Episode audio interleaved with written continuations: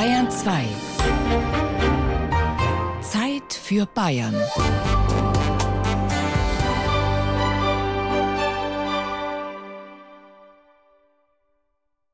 Am Mikrofon der Gerald Huber. 100 Jahre Freistaat Bayern. Das heißt, kommende Woche jährt sich auch die Revolution zum 100. Mal. Die einzige erfolgreiche Revolution, die Bayern je erlebt hat. Freistaat installiert, Monarchie abgeschafft. Obwohl man sich ja schnell mit den Wittelsbachern ausgesöhnt hat. Heute pflegt man ein recht enges Verhältnis zum ehemaligen Königshaus, das sich nach wie vor dem Wohlergehen Bayerns verpflichtet fühlt. Das war vor 100 Jahren nicht anders. Ludwig III., dem letzten bayerischen König, war das Wichtigste, dass ein Machtwechsel, wenn er tatsächlich stattfinden sollte, unblutig vonstatten geht. Verständlich, dass eine moderne Republik wie Bayern zuallererst an ihre republikanischen Traditionen, ihre demokratische Geschichte erinnert. Deswegen stehen der revolutionäre Ministerpräsident Kurt Eisner und seine Mitstreiter in diesen Tagen immer im Mittelpunkt. Kaum jemand interessiert sich dafür, wie es damals auf der anderen Seite ausgesehen hat. Dabei sind wir da eigentlich recht gut informiert. Die damals 34-jährige Prinzessin Wiltrud und zahlreiche andere Personen im Umfeld des Königs haben ausführlich Tagebuch geschrieben. Hochinteressant der Verlauf der revolutionären Tage aus ihrer Sicht. Vor 20 Jahren, zum 80. Jahrestag der Revolution, habe ich ein Feature gemacht, das sich mit den Revolutionstagen 1918, 1919 beschäftigt und sich in Erzähltexten, Spielszenen und Zitaten durchgehend an die überlieferten Tagebücher hält. Es heißt Nach Wildenbart, die Flucht der Königsfamilie vor der Revolution 1918. Wir beginnen im Münchner Hofgarten. Hast du den Baron Botmann gesehen? Der hat ausgeschaut, als ob er einen Besenstiel verschluckt ja. hätte. So ernst, als ob er zum Lachen in den Keller gehen tät. Aber sehr elegant.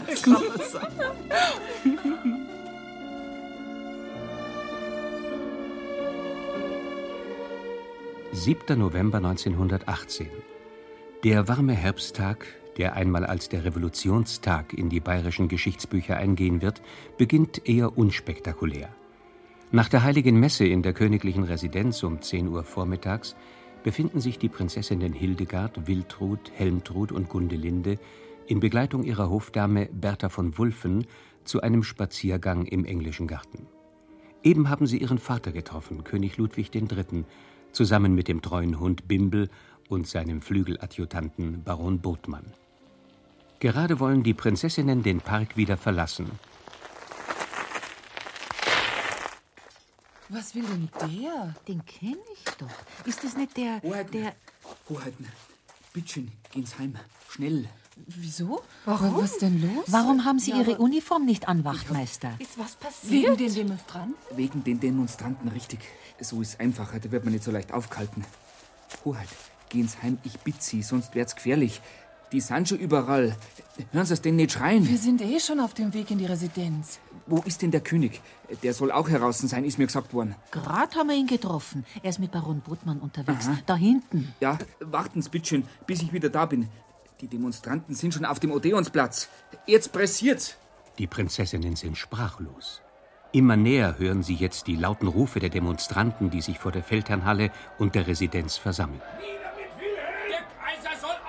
Nieder mit Ludwig, nieder mit dem Haus Wittelsbach! Prinz Ruprecht soll leben! Hoch, Ruprecht!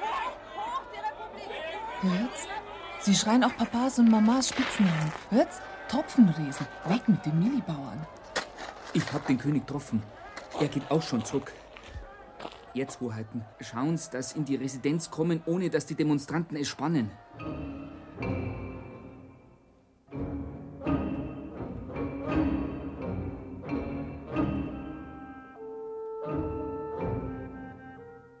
Weg mit dem Millibauern, weg mit der Topfenresel. Die Bayern haben allem Anschein nach genug von ihrem Königspaar. Früher einmal mochten die Spitznamen, die sich König und Königin wegen ihrer tätigen Liebe zur Landwirtschaft und zu ihrem Gut in Leutstetten eingehandelt hatten, einen zärtlich rauen Anklang gehabt haben. Jetzt klingt es nur noch abwertend. Ein letzter pflichttreuer Polizist, nicht wie es später die Legende will, ein Arbeiter, fordert den König auf, in die Residenz zurückzukehren. Der 73-jährige Monarch macht sich mit Hund und Begleiter unverzüglich auf den Weg, obwohl er auf seinem Verdauungsspaziergang noch nicht weit gekommen ist.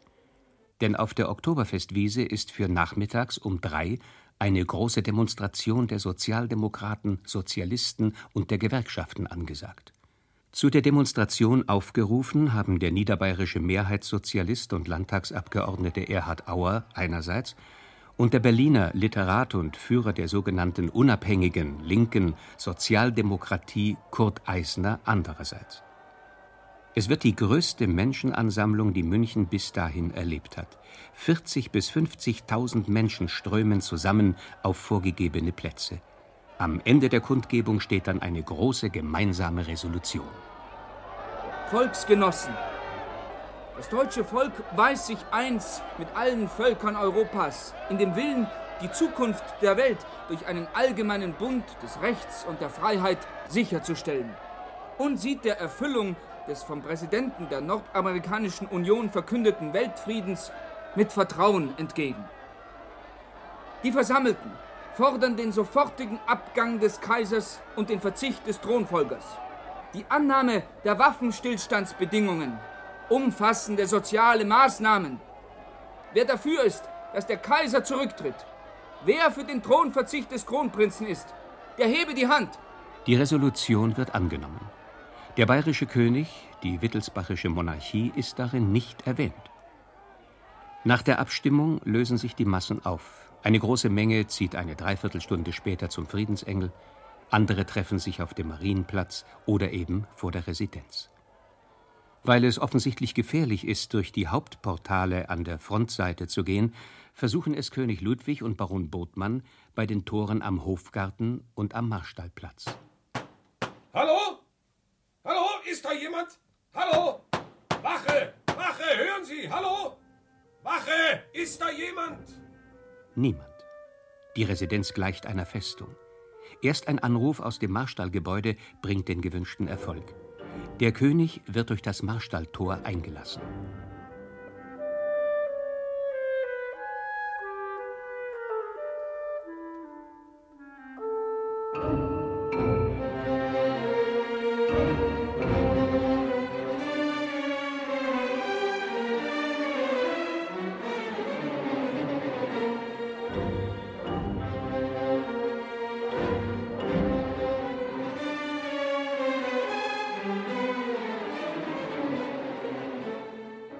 Noch während überall in der Stadt die Demonstranten auf der Straße sind, hat sich Eisner mit einem Trupp Soldaten und Matrosen aufgemacht in die Kasernen, wo das Militärgefängnis aufgebrochen, Waffen und Munition verteilt werden.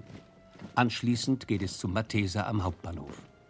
Dort bilden die Revolutionäre einen Arbeiter- und Soldatenrat. Zum ersten Mal werden die roten Sowjetfahnen in München entrollt. Gegen 22 Uhr dann Abmarsch zum Landtag in der Prangerstraße. Eisner lässt sich von einer konstituierenden Versammlung der Arbeiter-, Soldaten- und Bauernräte zum Präsidenten wählen und ist damit Herr der Lage. Die bayerische Revolution hat gesiegt. Sie hat den alten Plunder der wittelsbachischen Könige hinweggefegt. Wir haben die Republik, den freien Volksstaat Bayern. Als es soweit ist, scheinen die Menschen doch überrascht. Dabei liegt der Umsturz, die Revolution seit Wochen in der Luft. Am 17. Oktober schon hat Prinzessin Wiltrud in ihr Tagebuch geschrieben Die politische und militärische Lage ist seit Wochen sehr beunruhigend für uns. Man möchte haufenweise darüber schreiben, aber die Zeitungen bringen es ja schon. Unsere Truppen sollen nicht mehr recht kämpfen mögen. Man muss jetzt mit allem rechnen dass der Kaiser und der Kronprinz abdanken müssen, dass vielleicht Papa und der Kaiser Karl abdanken müssen, dass es Revolution gibt, dass die gekrönten Häupter nur eine Rolle der Repräsentation spielen dürfen, wie König Georg von England. Mama würde alles leichter verwinden als Papa. Ob Papa diese Kränkung überleben wird? Ich als Frau kann wenig tun. Ich muss doch alles über mich ergehen lassen, wie es eben kommt. Deutschland wird sich demokratisieren. Österreich im besten Falle Staatenbund werden. Vielleicht ist die Demütigung Deutschlands zum Heil des Volkes. Und wenn sich dies in dieser ernsten Zeit fängt, dann kann aus der Rückkehr zur Einfachheit viel Gutes entstehen. Als Bayern beginnt, sich zu demokratisieren, am Abend des 7. November 1918, Da ist die königliche Familie stundenlang ahnungslos. Es herrscht Totenstille in der Residenz. Gegen Abend ist sogar draußen vor den Hauptportalen Ruhe eingekehrt. Absolute Ruhe. Denn wenige Stunden nachdem der König wieder in die Residenz zurückgekehrt ist, hat die Wache ihren Platz in den Wachstuben verlassen und sich den Revolutionären angeschlossen. Nur das ewige Licht brennt noch unter dem großartigen Bild der Patrona Bavaria, als sei nichts geschehen.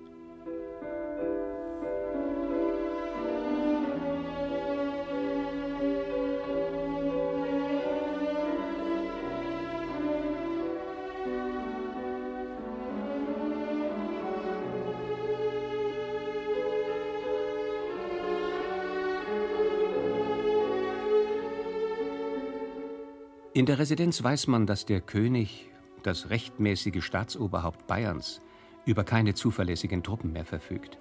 Aber recht viel mehr nicht. Die Situation ist reichlich unübersichtlich. Gedrückt ist die Stimmung beim Abendessen der königlichen Familie. Erbsen und Kartoffelnudeln gibt es, dazu Hirschkalbsbraten. Gegen 19 Uhr geht die schwerkranke Königin Marie-Therese zu Bett. Die Königin leidet an einem inoperablen Tumor im Bauch, der ihr starke Schmerzen bereitet. Prinzessin Wiltrud hat übrigens recht. Die Ärzte haben Königin Marie-Therese aufgegeben. Sie halten das Martyrium der 69-Jährigen nur noch für eine Frage der Zeit. Am Revolutionsabend besucht der Leibarzt Obermedizinalrat Gustav von Hößling die Königin gegen 19.30 Uhr. Auch der König hält sich zu dieser Zeit bereits in seinem Appartement auf. Die Prinzessinnen Helmtrud und Wiltrud sehen nach der Mutter und treffen sie in ihrem Frisierstuhl sitzend an. Die Königin lässt sich das Haar auskämmen für die Nacht. Anschließend will Wiltrud selbst zu Bett gehen, als plötzlich Unruhe entsteht. Wiltruds Schwester Hildegard stürzt ins Zimmer. Wir müssen fort. Der Dandel hat's mit dem Papa abgemacht. Sie können die Sicherheit des Königs nicht mehr verbürgen, heißt es. Der Papa hat zwar gemeint, er will allein fahren, weil es nur um den König geht, aber der Dandel meint, auch wir sind in Gefahr. Wo ist denn die Mama? Die ist gerade ins Bett. Was soll ich machen?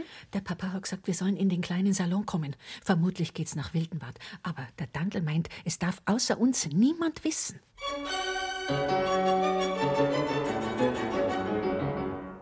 Die Minister fürchten, der zornige Pöbel könnte die Residenz erstürmen.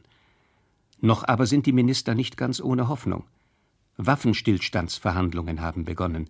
Wenn erst einmal Friede ist, so denken sie, wird sich der Volkszorn ebenso rasch widerlegen, wie er gekommen ist. Die Lage mag sich bald wieder beruhigen. Wir wollen nur einer vorübergehenden Krise ausweichen.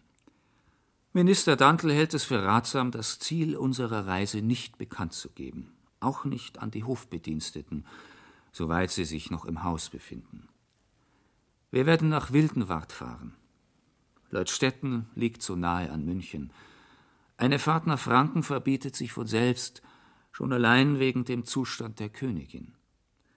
Möglicherweise kann ich schon morgen allein wieder in die Residenz zurückkehren und die Regierungsgeschäfte weiterführen. Schloss Wildenwart im Chiemgau scheint auch deswegen besonders geeignet, weil sich die vierte bayerische Infanteriedivision dort in der Nähe befindet. Prinz Franz befehligt über sie. An eine eigentliche Flucht will niemand so recht denken. Im Oktober ist in der Familie letztmals darüber gesprochen worden. Nach Würzburg sollte es gehen, wenn die Residenzstadt München beschossen oder von Feinden besetzt würde. In der Schatzkammer und in der reichen Kapelle der Residenz hat man dafür schon alle Habseligkeiten und Kostbarkeiten zusammengetragen, sorgsam verpackt für den Abtransport bereit. Illusionen über die wirtschaftlichen Verhältnisse im Fall einer solchen Flucht aber durfte sich kein Mitglied der königlichen Familie machen. Prinzessin Wiltrud notierte schon im Oktober, man sei drauf und dran, alles zu verlieren. Bei einer Umwälzung im Lande ist die Ziviliste und Apanage futsch und die Privatgüter zerstört und verteilt. So sind wir sehr, sehr arm, denn Barvermögen ist sehr wenig da. Trotz der Vorbereitungen, jetzt herrscht Konfusion vor dem überstürzten Aufbruch. Franziska Scheidel, seit 51 Jahren als Kammerfrau im Dienst der Königin, muss die schwerkranke Frau reisefertig machen. Sie notiert in ihren Aufzeichnungen. Mir war, ich wusste nicht wie. Das Herz stand mir still. Doch gleich wurde ich wieder resolut und packte in meine Reisetasche die Kassette mit dem Schmuck, holte das Geld aus dem Schreibtisch Ihrer Majestät sowie einige Schriftstücke und Briefe, das Arzneikästchen mit den notwendigsten Mitteln und die allernötigsten Toilettartikel. De Garderobière packte indessen eine mittelgroße japanische Binsentasche mit der allernotwendigsten Wäsche und Stiefeln. Eine Eingebung hatte ich, dass ich tags zuvor den großen Schmuckkoffer mit Diademen, Halsbändern etc. ins Palais Wittelsbach an das Amt zurückschickte. Auf dem Weg durch das Zimmer begegnete mir der König, der mir aus seinem Schreibtisch rasch einige Briefe und Dokumente einhändigte. Er hatte nichts bei sich als eine Zigarrenschachtel unter dem Arm. Ich setzte selbstverständlich voraus, seine Leute hätten ihn mit dem Nötigsten versorgt. Gott bewahre, nicht ein übriges Taschentuch, gar nichts, rein gar nichts hatte er bei sich. Hätte ich das geahnt, so hätte ich noch einiges von seinen Sachen zusammenraffen können.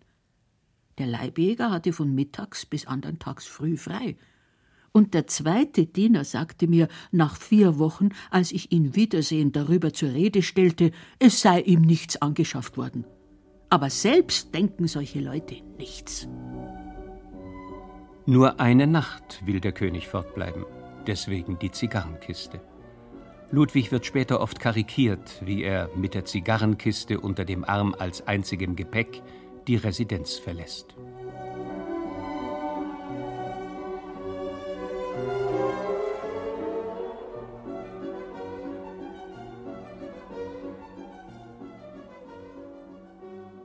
Gegen 8 Uhr abends ist es jetzt. Totenstille in den weiten Räumen der Residenz. Die Familie ist wieder im kleinen Salon zusammengekommen. Eine Reise mit der Eisenbahn scheint nicht mehr durchführbar. Deswegen telefoniert Adjutant Ludwig Graf von Hollenstein in den Marstall. Dort stehen die Automobile des Königs. Allerdings in einem Zustand, der nicht als fahrbereit gelten kann. Ja, ja, jawohl, ja, die Automobile. Wann können wir kommen? Wie, was soll das heißen, nicht fahrbereit? Soll das heißen, soll das heißen, die Eisenreifen wurden seit dem Frontbesuch nicht abmontiert? Lass es gut sein. Ich habe ja selbst nicht fahren wollen, wegen dem guten Beispiel für die Leute. Dann schauen Sie, dass Sie Gummireifen herbekommen für alle drei Automobile. Wie steht's mit Benzin und Kabit? Ist das wenigstens da? Ja, dann schauen Sie zu, dass Sie noch was kriegen. Und äh, die Chauffeure? Wenn, wenn das so ist, dann holen Sie den Tiefenthaler. Ja, ja, den von dem Mietautogeschäft. Der hat sicherlich auch Benzin. Beeilen Sie sich. Ähm, Hoheit, Sie wollen es nicht am Eifer fehlen lassen im Marstall. Der Oberchauffeur Hausner ist verschwunden, zu den Roten übergelaufen.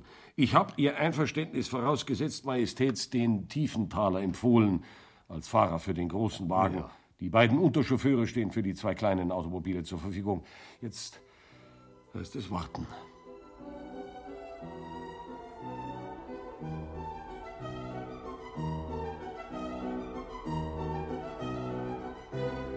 Eineinhalb Stunden sitzen die Flüchtlinge in ihre Mäntel gehüllt, quasi auf Koffern.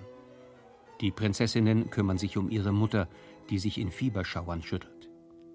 13 Personen sind es insgesamt.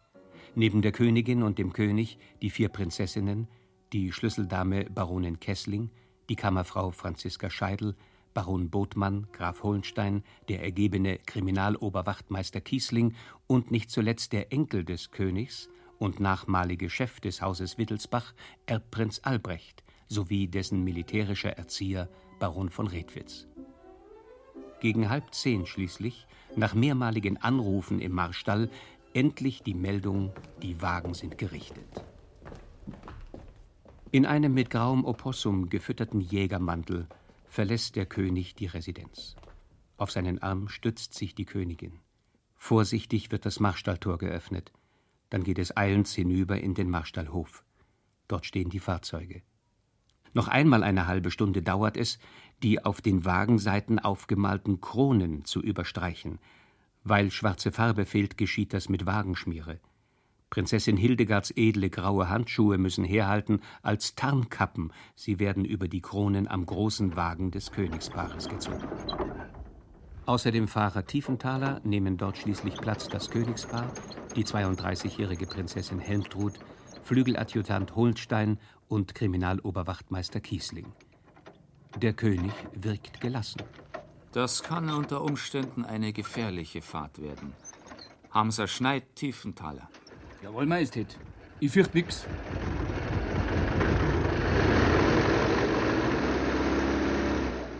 Nur wenige Meter fährt der große Königswagen. Dann stellt sich heraus, in den Pneumatiks, den eilends herbeigeschafften Reifen, fehlt die Luft. Das Aufpumpen würde zu lange dauern. Also müssen die Majestäten in den zweiten, kleineren Wagen umsteigen, der soeben fertig geworden ist. Flügeladjutant Graf Holnstein erinnert sich. Dieser Wagen war aber so eng, dass wenn für die Prinzessin Helmtrud und für mich die Notsitze aufgeklappt worden wären, die Majestäten in höchst unbequemer Stellung die ganze lange Fahrt hätten sitzen müssen. Kurz entschlossen kauerten Prinzessin Helmtrud und ich uns auf den Boden. Nun konnte endgültig abgefahren werden.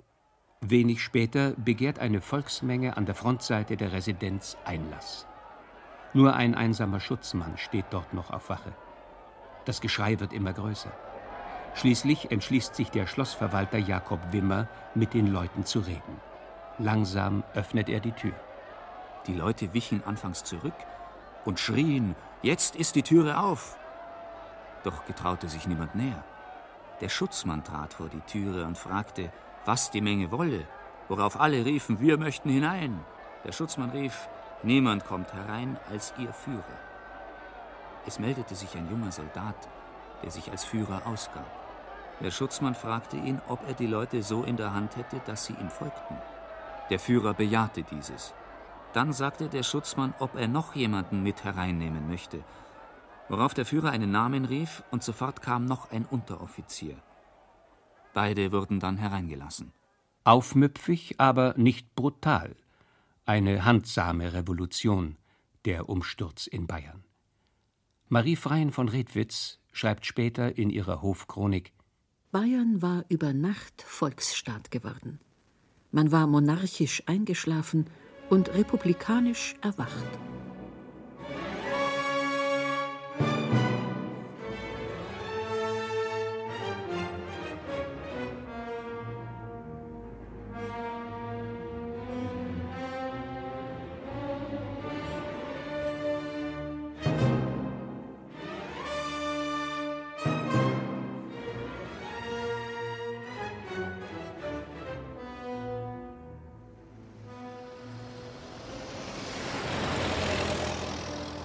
Die königlichen Automobile verlassen München in südlicher Richtung.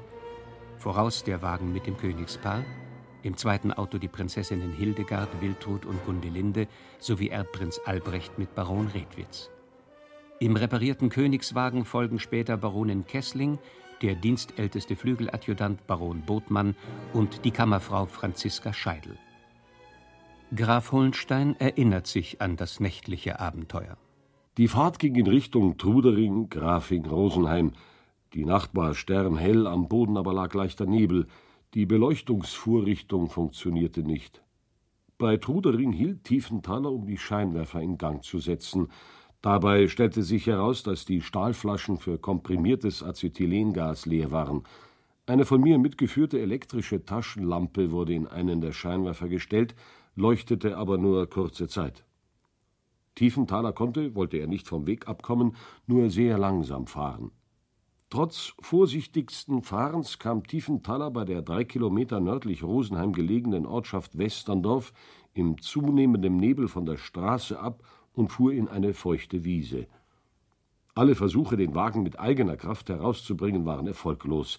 Die Räder drehten sich leer, Material zum Unterlegen war nicht in der Nähe.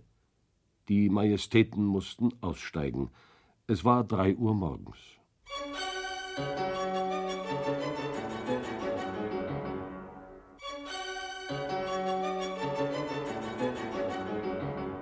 Mitten in der Nacht stehen der bayerische König und seine todkranke Frau auf der Landstraße. Während drinnen in der Residenzstadt Eisner fieberhaft arbeitet. Seit wenigen Stunden ist Bayern Republik, ein Freistaat, voll von Schönheit und Würde, wie der Schriftsteller Eisner einmal lyrisch formulieren wird. Der König weiß davon noch nichts. Er hält mitten auf der zugigen Straße Ausschau nach den anderen beiden Fluchtwagen. Keine Spur. Ich schickte Tiefenthaler und Kiesling in das etwa 800 Meter entfernte Westerndorf, in dem noch ein Fenster erleuchtet war, um irgendein Gespann zu holen. Sehr bald kamen sie mit einem Feldartilleriefahrer mit zwei Stangenpferden zurück, die in kurzer Zeit den Wagen auf die Straße zogen.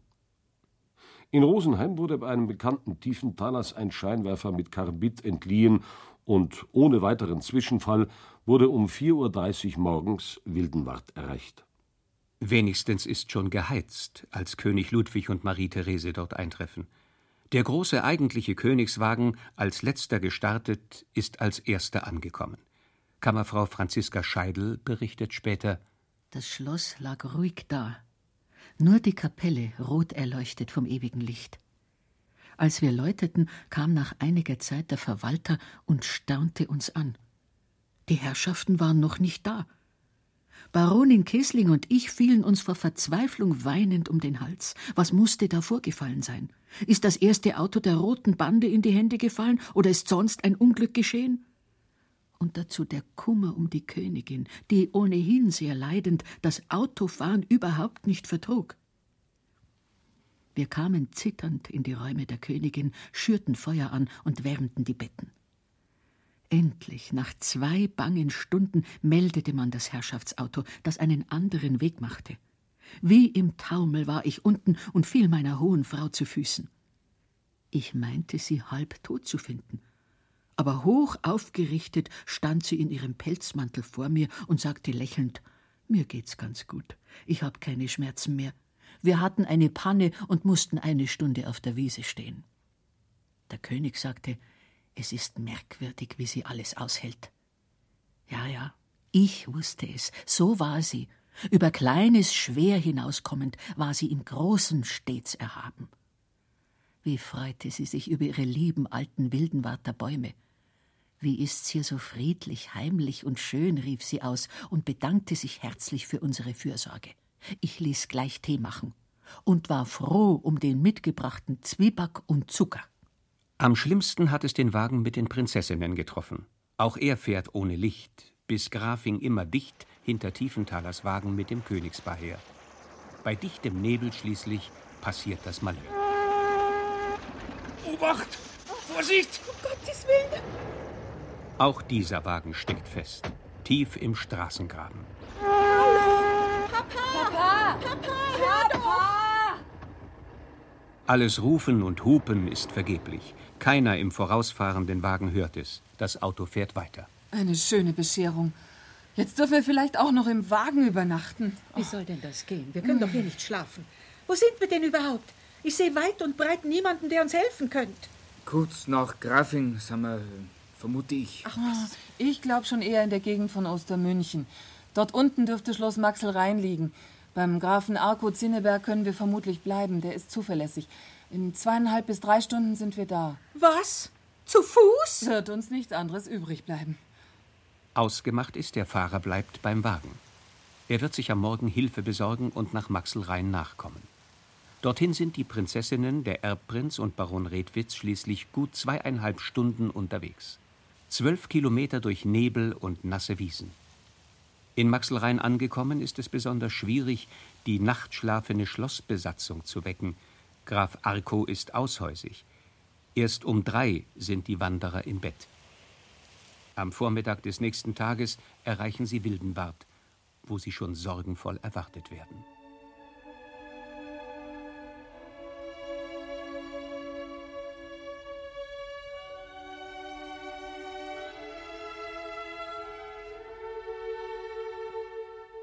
Aber der gemeinsame Aufenthalt der Königsfamilie in Wildenwart wird nur wenige Stunden dauern.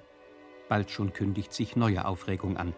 Graf Hollenstein fährt nach Traunstein, um bei den dortigen Grenzschutztruppen nach Schutz für Wildenwart zu fragen. Ohne Erfolg. Die Soldaten sind alle entlang der Grenze verteilt, nur eine wenig verlässliche Pioniereinheit und einige Meldereiter befinden sich in Traunstein. Die vierte Infanteriedivision unter dem Königssohn Franz, so heißt es, sei auf dem Marsch nach Innsbruck. Prinz Franz habe überdies das Kommando abgegeben. Schließlich erfährt Hohenstein auch die republikanischen Neuigkeiten aus München. Der Führer des Grenzschutzes teilte mir außerdem noch mit, dass Soldatenräte noch am 8. abends oder am 9. früh in Traunstein, vielleicht auch in Prien eintreffen würden, um Truppen und Bevölkerung aufzuklären. Dass ein Zusammentreffen seiner Majestät mit diesen Elementen verhindert werden musste, erschien damals geboten und selbstverständlich. Da Wildenwart ohne Lebensmittel war, sandte General von Bomhard aus Ernstdorf bei Prien einen Hasen, Freiherr von Kramer-Klett brachte aus Hohenaschau einen Korb Gemüse. Ich erstattete nach meiner Rückkehr über das wenig erfreuliche Ergebnis meiner Fahrt Bericht. Seine Majestät beschloss, in Wildenwart nicht zu bleiben. Doch wohin? Eine Fahrt nach Tirol zur vierten Infanteriedivision scheint zu unsicher. Man will Bayern nicht ohne zwingenden Grund verlassen. Freiherr von Leonroth schlägt schließlich vor, sich ins Jagdhaus nach Hintersee bei Berchtesgaden zu begeben. Es ist nicht einfach, Botmann. Jetzt fängt das Davonlaufen an. Aber ich kann mir nicht von den Roten meine Handlungsfreiheit nehmen lassen. Dass auch meine Minister so gar nichts hören lassen. Wir können doch nicht alle nach Hintersee. Äh, Kramer Klett hat vorgeschlagen, die Prinzessinnen sollten nach Gschwend gehen. Dort hat er einen Gutshof. Prinzessin Helmtrud sollte bei der Königin bleiben. Als gelernte Pflegerin kann sie der Scheidel zur Hand gehen. Die scheint mir als einzige Pflegerin und Bedienung überfordert in ihrem Alter. Gut, sehr gut, Botmann. Geb Gott, dass wir uns alle einmal wohlbehalten wiedersehen.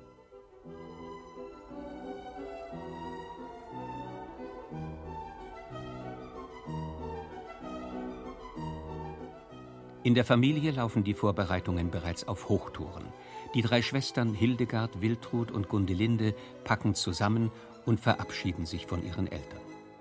Der alte König segnet seine Töchter und gibt der 27-jährigen Gundelinde, deren Verlobung mit Johann Georg Graf von Preysing-Lichtenegg-Moos ansteht, die ausdrückliche Erlaubnis, auch in Abwesenheit der Eltern zu heiraten.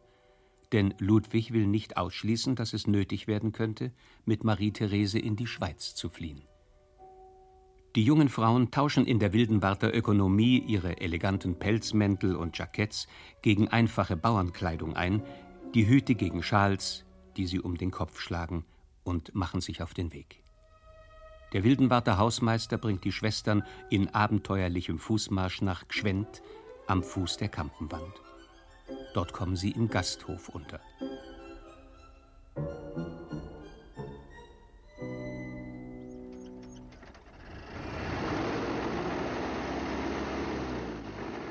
Gegen 8 Uhr starten wieder die Automobile in Wildenwald. Über Grassau, Bergen, Siegsdorf, Inzell, Mauthäusel, Reichenhall, Berchtesgaden und Ramsau fahren sie nach Hintersee. Ankunft um 1 Uhr nachts.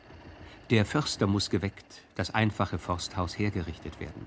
Büchsen Fleisch und ein paar Kommissbrote werden am Morgen angeliefert. Mehr ist nicht zu haben. In Hintersee, im ganzen Berchtesgadener Talkessel, rätseln die Leute, wer der geheimnisvolle Besuch im Forsthaus ist. Bald aber begeht der König eine Unvorsichtigkeit. Ihn hält es nicht drinnen. Auf der Veranda des Forsthauses entdecken ihn die revolutionären Hinterseer Soldaten. Wisst ihr schon, der, der Millibauer mit seiner Topfenräsel ist da. Was schreien die Leute da, Holstein?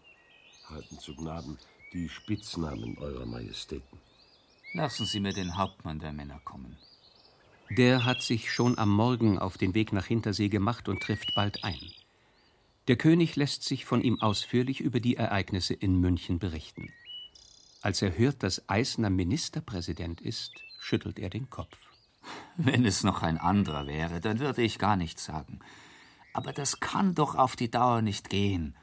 Das kommt zum Bürgerkrieg. Trotz dieser Nachrichten geht dem König das Erlebnis vom Morgen nicht aus dem Kopf. Nicht wahr? Die Mannschaft hier gehört zu Ihnen. Was für Leute sind das? Ich habe die Besorgnis, dass ich belästigt und verhöhnt werde, wenn ich das Haus verlasse. Dem möchte ich mich nicht aussetzen. Aber ich kann doch nicht immer auf meinem Zimmer bleiben. Ich darf Majestät beruhigen. Sie haben nichts zu befürchten. Lauter zuverlässige Leute. Meist junge Bauern oder Bauernsöhne aus der Umgebung. Ich fürchte auch, dass bewaffnete Bolschewiki-Banden kommen. Glauben Sie in der Lage zu sein, mich schützen zu können? Ich kann Ihnen den gleichen Schutz zusagen, wie er ja jedem anderen auch gewährt wird.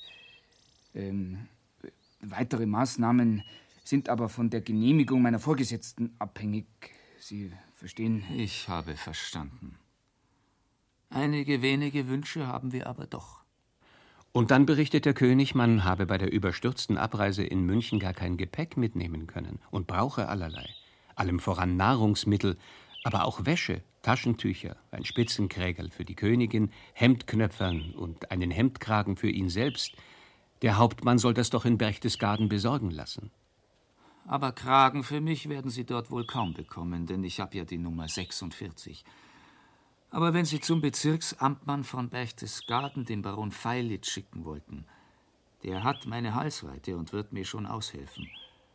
Und schauen's zu, ob Ihre Leute noch verlässlich sind.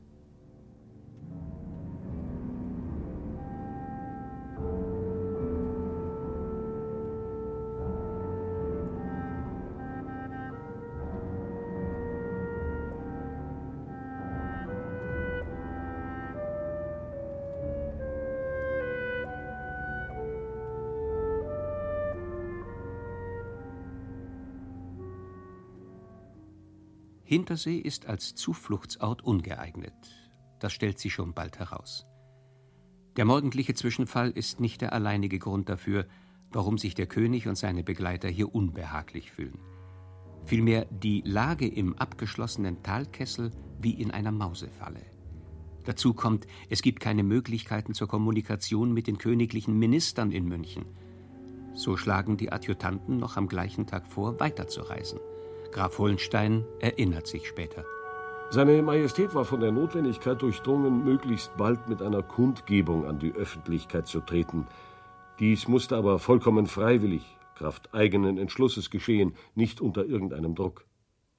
Seine Majestät war auch gewillt, diese Kundgebung nur nach Anhörung seines verantwortlichen Ministerpräsidenten zu erlassen.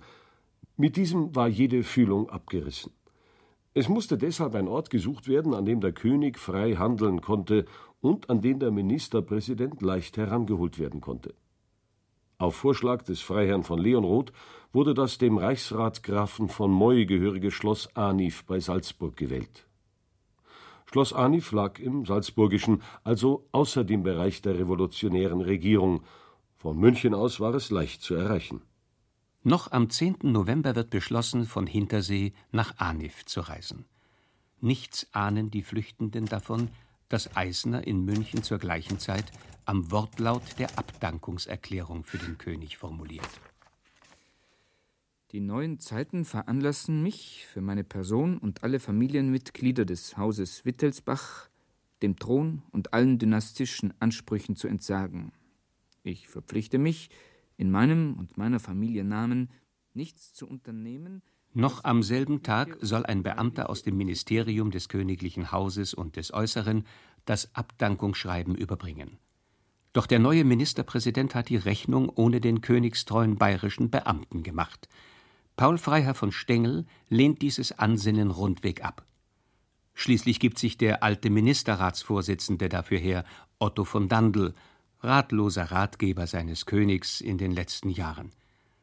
Dandl hofft, den König in Wildenwart zu finden, kehrt aber nach vergeblicher Fahrt unverrichteter Dinge wieder nach München zurück. Erst zwei Tage später, am 12. November, gelingt es den königlichen Adjutanten von Anif und Berchtesgaden aus, Kontakt zu Dandl aufzunehmen. Der fragt die Revolutionsregierung um Erlaubnis und sitzt noch in derselben Nacht gegen 12 Uhr bei König Ludwig auf dem Anifer Kanapee. Eine klägliche Erscheinung. Dantl, wie konnten Sie nur? Majestät, ich habe ja auch meine Stellung verloren. Was hat er Ihnen da aufgeschrieben, der saubere Eisner?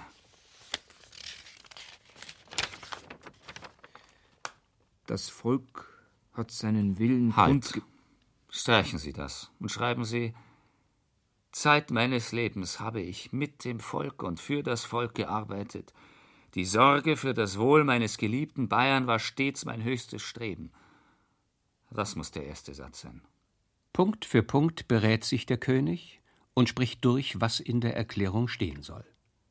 Holstein, schreiben Sie. Nachdem ich infolge der Ereignisse der letzten Tage haben Sie Tage?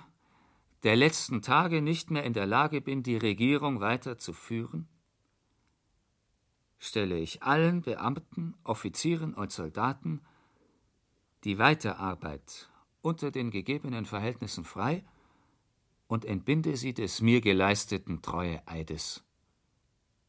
Anif, den 13. November 1918. Ludwig. Es ist vier Uhr morgens. König Ludwig III. unterschreibt das Dokument, das 738 Jahre wittelsbachische Herrschaft über Bayern besiegelt.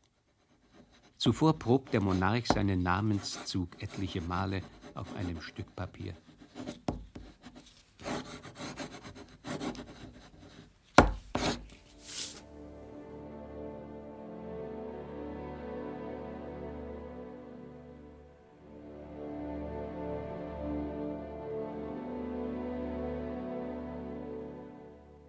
Am selben Tag noch erhält Eisner in München das Dokument, versetzt es mit einem handschriftlichen Zusatz, lässt es so drucken und überall als Plakat anschlagen.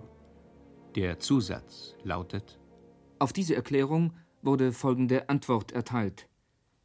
Der Ministerrat des Volksstaates Bayern nimmt den Thronverzicht Ludwigs zur Kenntnis.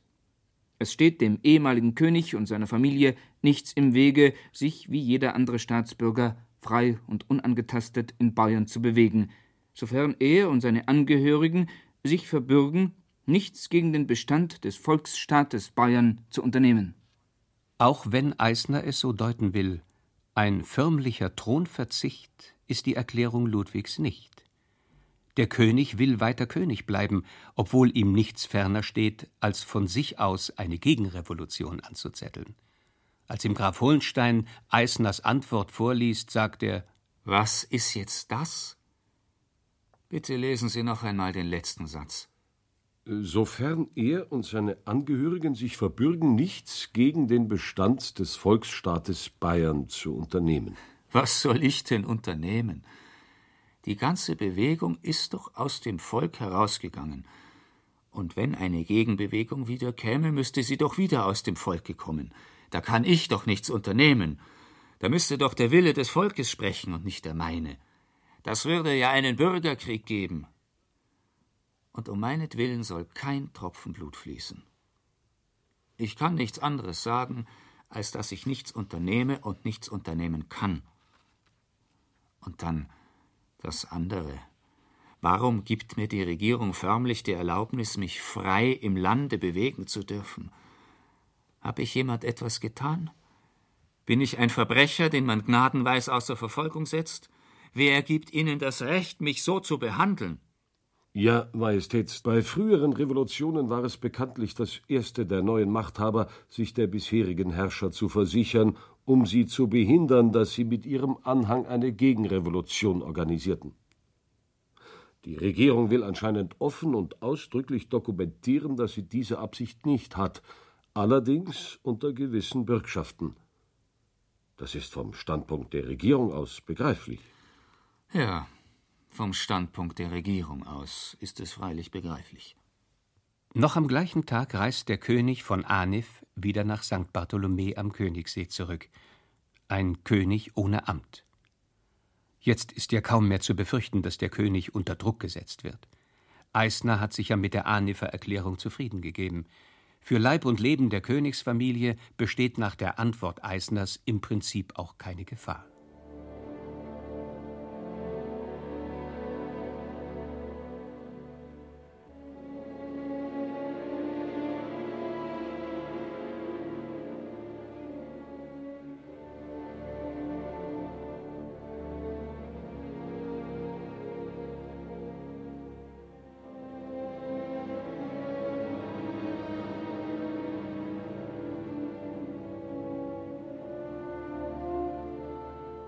Über den neuen Stand der Dinge sind die Prinzessinnen in Gschwend am Fuß der Kampenwand nur ungenügend informiert.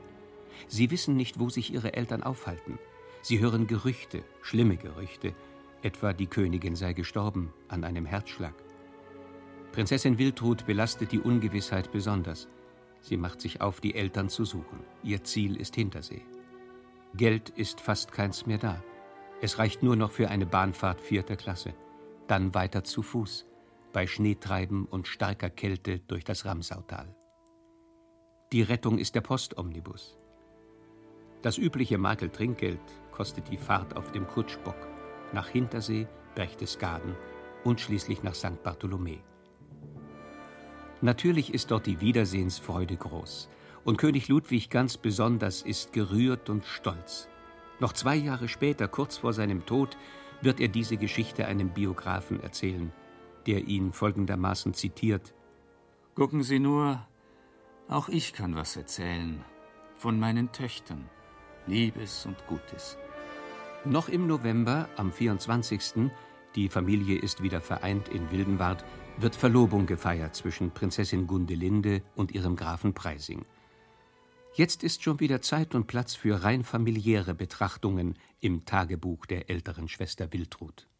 Graf Georg Preising, der Langersehnte, kam hier an.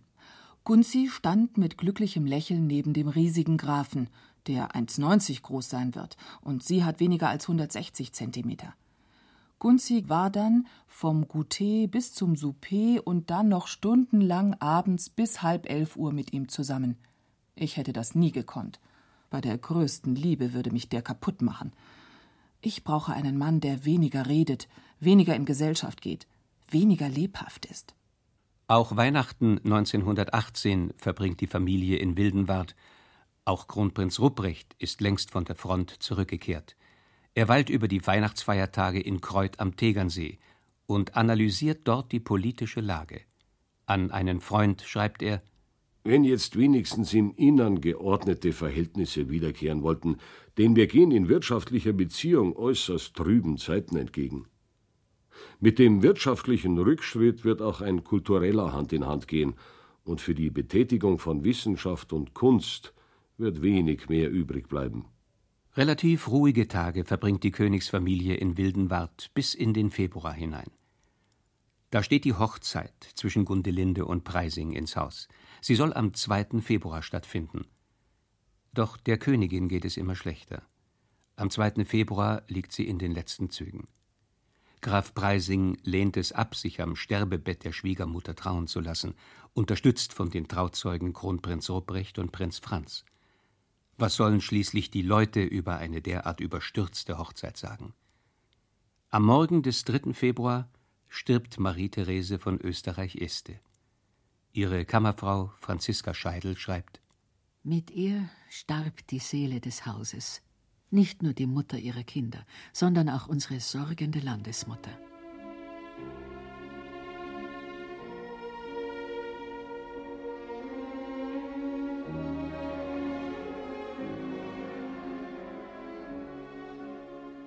Die Königin wird in der Wildenwarter Schlosskapelle beigesetzt, ein vorübergehender Begräbnisplatz.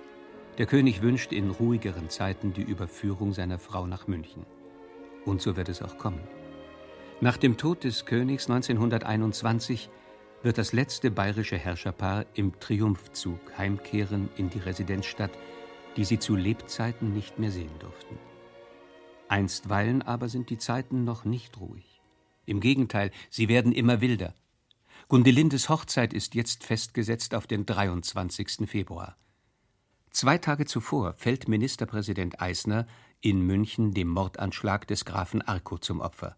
Einige geben König Ludwig Mitschuld an dem Anschlag. Angeblich sind Spartakisten aus München unterwegs, um den König zu verhaften und ins Münchner Gefängnis Stadelheim zu bringen. Die telefonische Nachricht trifft eben während der Trauung in der Schlosskapelle ein. Weil gerade kein Chauffeur für das Automobil da ist, bleibt dem alten König nichts anderes übrig, als in der zweispännigen Hochzeitskutsche des jungen Paares zu flüchten. Nach einer Nacht bei einem Bauern im Chiemgau überschreitet Ludwig III. am 24. Februar die Grenze nach Tirol. Erst über ein Jahr später wird er nach Wildenwart zurückkehren. Dann hat die Flucht des bayerischen Königs ein Ende. Bereits im Mai beruhigt sich die Situation aber schon so weit, dass für die meisten bayerischen Aristokraten keine Gefahr mehr besteht. Marie Freien von Redwitz schreibt in ihrer Hofchronik Nach dem Sturz der Räterepublik fanden sich still und unbemerkt die Wittelsbacher mit Ausnahme der engeren Königsfamilie wieder in München ein. Sie kamen als einfache Reisende zurück, hatten keinen Salonwagen mehr zur Verfügung. Den Fürstensalon des Bahnhofes hatte das Militär für sich in Anspruch genommen. Und kein Stationsvorstand erwartete sie mehr in roter Mütze und mit weißen Handschuhen. Die blauen Wagen und Lakaien waren verschwunden. In der Königs- und den Prinzenlogen des Theaters kauten wohlhabende Proletarier in den Zwischenakten die mitgebrachten Wurstvorräte. An der Residenz war keine Wache mehr, und die Musik der Wachparade schmetterte nicht mehr wie früher von der Feldherrnhalle über den Odeonsplatz. Wohl war München Hauptstadt geblieben.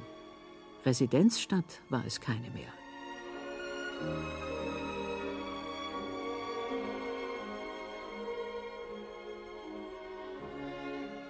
Durch Museumsfachleute und Kunstkenner ist die Residenz vor der Umgestaltung in eine sozialistische Verwaltungszentrale gerettet worden.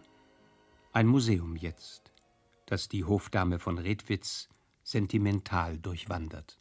Dann betrachtete ich mir das unerhört graziöse Spiegelzimmer, das Cuvier geschaffen.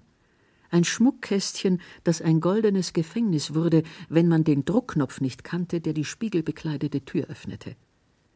Das Kleinod gehörte zu den Gemächern der Prinzessin Therese. Ich kam mir vor wie eine Traumwandlerin, und ich fragte mich, ist das nicht mindestens ein Jahrhundert, seit ich zuletzt hier gewesen? Da trat aus der Fensternische ein älterer Aufseher auf mich zu, und wir schüttelten uns die Hände. Er war früher im herzoglichen Palais, dann in der Residenz bedienstet gewesen. Seine Augen waren feucht, als er mit mir sprach. Die Begegnung erinnerte mich an die Gegenwart und dass wir im Volksstaat Bayern lebten, unter dem man gegen Eintritt in die Residenz gelangt und sich einen Katalog über die schönen Kunstschätze erstehen kann.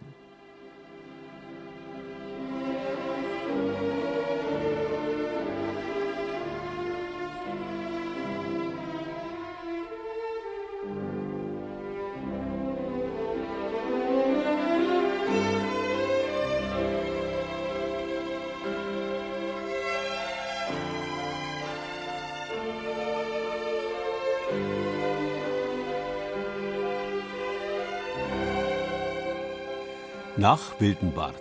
Die Flucht der Königsfamilie vor der Revolution 1918.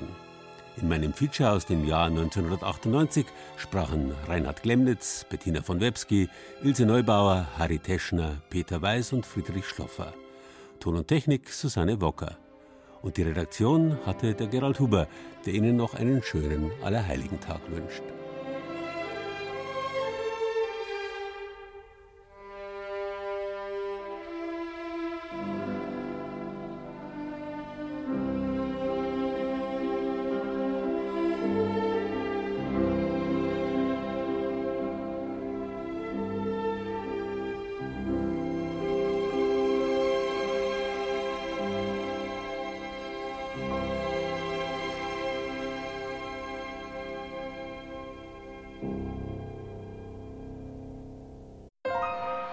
Dieser Podcast gefallen hat, dann gefällt Ihnen vielleicht auch Mythos Bayern, der Bayern 2 Podcast zur Landesausstellung 2018 mit Gerald Huber.